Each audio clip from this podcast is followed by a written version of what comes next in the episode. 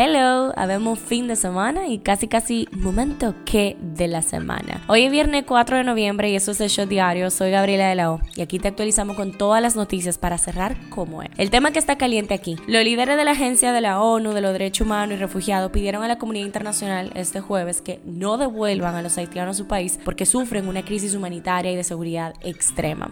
Esto fue altamente criticado, como era de esperarse, por el costo que tendría refugiar a todos los haitianos y haitianas ilegales que están y llegan a la República Dominicana. Por ejemplo, ustedes se acuerdan que le habíamos comentado que el único caso de cólera que había sido detectado en el país se trataba de una persona de nacionalidad haitiana, que incluso ya fue dada de alta. Pero el ministro de Salud Pública, Daniel Rivera, reveló que le costó alrededor de 1.200.000 pesos tratar a esta paciente. Esta noticia despertó la ira de muchos usuarios. Surgieron comentarios como, y a los dominicanos no dejan morir en los hospitales por una pastilla. Por otra parte, ayer mismito se publicó que el gobierno de Haití entregó un donativo de alimentos no perecederos para atender a los afectados por el deslave que ocurrió en Venezuela. Es decir, el país más pobre de América, con una población que está pasando hambre sin servicios básicos, está regalando alimentos a Venezuela. Esta acción evidentemente envió un mensaje equivocado, a lo que muchas personas se preguntan si de verdad hay que refugiar a los haitianos. El tema que está caliente allá, hace cinco días de las elecciones y en Brasil tan como cuando te dan tu primera vota, aún en estado de negación. Una gran cantidad de personas no acepta lo sucedido. Como ustedes saben, el domingo fue la victoria del expresidente de izquierda, Lula da Silva, sobre el actual mandatario Jair Bolsonaro,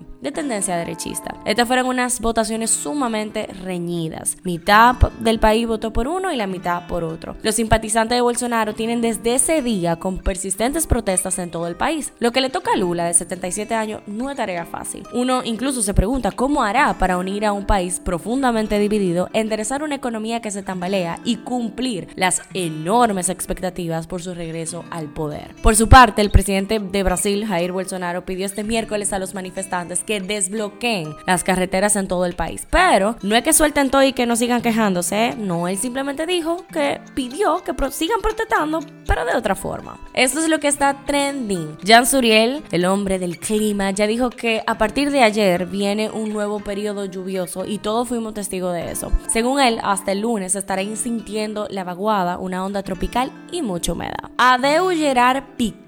El central de Barcelona anunció su retirada del fútbol y que el partido del próximo sábado ante el Almería será el último encuentro que dispute en el Camp Nou. Así publicó en un video en sus redes sociales. Nunca tarde para denunciar cualquier tipo de violencia y así lo hizo después de cuatro años de haber ocurrido Aurora Díaz, ex esposa del superintendente de pensiones Ramón Emilio Contreras, que compartió a través de un mensaje y fotos en su cuenta de Instagram que el funcionario le había dado varios golpes que le habían dejado desfigurada el rostro. El destacado coreógrafo Víctor Daniel Herarte, cariñosamente Vitico, fue. Así detalla el acta de defunción que se le practicó a su cadáver hallado en su residencia con signos de violencia. Ver para creer. ¿Ustedes se acuerdan de la reunión que tuvo la Junta Central Electoral con los partidos políticos? Pues aparentemente ya hay respuesta de en qué quedó eso. Los partidos políticos firmaron este jueves el compromiso de integridad electoral con la Junta, pactando de esa forma no realizar actividades de precampaña a destiempo. Esto se venía hablando desde mayo y ahora luego de todos los casos como el de Villamella, todo lo desaparecido, se pone en práctica el plan, pero mejor tarde que nunca, ¿verdad? El ministro de Interior y Policía Chu Vázquez dejó en funcionamiento la estrategia integral de seguridad del patrullaje con 150 agentes más y la incorporación de 15 nuevas camionetas y 25 motocicletas en adición a las existentes, así como decenas de acciones integrales que impactarán de manera directa a favor de los municipios. En las efemérides, hoy es el día del UNESCO. Un shot deportivo, al parecer hay uno que no le tiene miedo al papá de las águilas, porque la cosa hay que decirla como son. El ex pelotero de grandes ligas, Carlos Gómez, aseguró que si él estuviera todavía jugando béisbol, César Valdés no sería tan dominante frente a las cuyayas. Hashtag orgullo dominicano. Cuando el próximo lunes el reloj marque las 5 y 10 de la tarde, Raimundo Félix iniciará un largo viaje hacia Qatar, donde se convertirá en el primer dominicano que arbitrará en un mundial del fútbol. ¿Qué apro? Pasa en TNT, pasa en el mundo. El presidente de Chile, Gabriel Boric, presentó la noche del miércoles un proyecto de ley que elimina las privadas administradoras de fondos de pensiones. Y si te suena, esas son las AFP, creadas en la dictadura de Augusto Pinochet y las reemplaza por un nuevo sistema mixto que aumenta el monto de las pensiones. Atención, Colegio Médico Dominicano. Aquí le dejamos su tag. En la farándula, de para un cameo que volverá a dar de qué hablar, ya que el actor aparecerá en Savage X Fenty, el especial de moda de Rihanna.